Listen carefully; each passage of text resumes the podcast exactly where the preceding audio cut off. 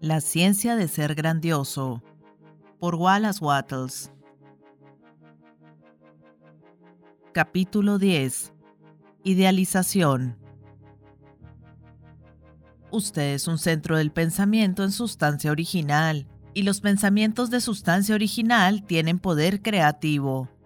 Cualquier cosa que sea formada en su pensamiento y sostenida como una forma de pensamiento debe surgir a la existencia como una visible y así llamada forma material, y una forma de pensamiento sostenido y sustancia pensante es una realidad, es una cosa real, ya sea que se haya convertido en visible para el ojo mortal o no. Este es un hecho que usted debe impresionar sobre su entendimiento, que un pensamiento sostenido en sustancia pensante es una cosa real, una forma, y tiene existencia real aunque no sea visible para usted. Usted, internamente, toma la forma en la cual piensa y se rodea a sí mismo con las formas invisibles de aquellas cosas con las cuales usted se asocia en sus pensamientos. Si usted desea una cosa, imagíneselo claramente y sostenga la imagen firmemente en su mente hasta que se convierta en una forma de pensamiento definitivo. Y si sus prácticas no son tales como para separarlo de Dios, lo que usted quiere vendrá a usted en forma material. Debe hacerlo así en obediencia a la ley por la cual el universo fue creado. No tenga ninguna forma de pensamiento de usted mismo en conexión con enfermedades o malestar, sino que debe formar una concepción de salud. Haga una forma de pensamiento de usted mismo muy fuerte y abundante y que esté perfectamente bien. Impresione estas formas de pensamiento en la inteligencia creativa y si sus prácticas no están en violación con las leyes por las cuales se construye el cuerpo físico, su forma de pensamiento se manifestará en su carne. Esto también es seguro, proviene por obediencia a la ley.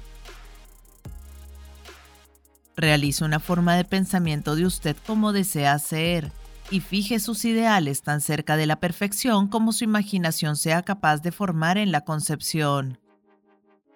Permítame ilustrar. Si un joven estudiante de leyes desea convertirse en grande, permítale imaginarse a sí mismo mientras asista al punto de vista, consagración e identificación como dirigido previamente, como un gran abogado, alegando su caso con elocuencia y poder incomparable ante el juez y el jurado, como teniendo un ilimitado dominio de la verdad, del conocimiento y de la sabiduría, Permítale imaginarse a sí mismo como el gran abogado en cada posible situación y contingencia. Mientras que todavía es solo el estudiante en todas las circunstancias, no deje que nunca se olvide o fracase en ser el gran abogado en su forma de pensamiento de sí mismo.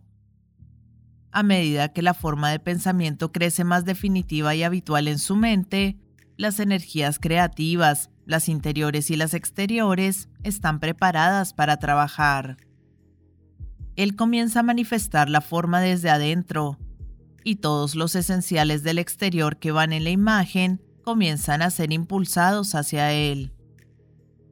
Se hace a sí mismo en la imagen y Dios trabaja con él. Nada puede impedirle convertirse en lo que desea hacer. Del mismo modo general en que el estudiante de música se imagina a sí mismo como presentando armonías perfectas, y ante vastas audiencias deleitables. El actor forma la más alta concepción que es capaz en consideración a su arte y aplica esta concepción en sí mismo. El granjero y el mecánico hacen exactamente lo mismo. Fije su ideal de lo que desea hacer de usted. Considere bien y esté seguro que usted tome la decisión correcta, que es la que será más satisfactoria para usted en un modo general. No le preste mucha atención a los consejos y sugerencias de aquellos que lo rodean. No crea que cualquiera puede saber mejor que usted lo que es correcto para usted. Escuche lo que los otros tienen para decirle, pero siempre forme sus propias conclusiones. No deje que otras personas decidan lo que usted será. Sea lo que usted siente que quiere ser. No se engañe con una falsa noción de obligación o deber.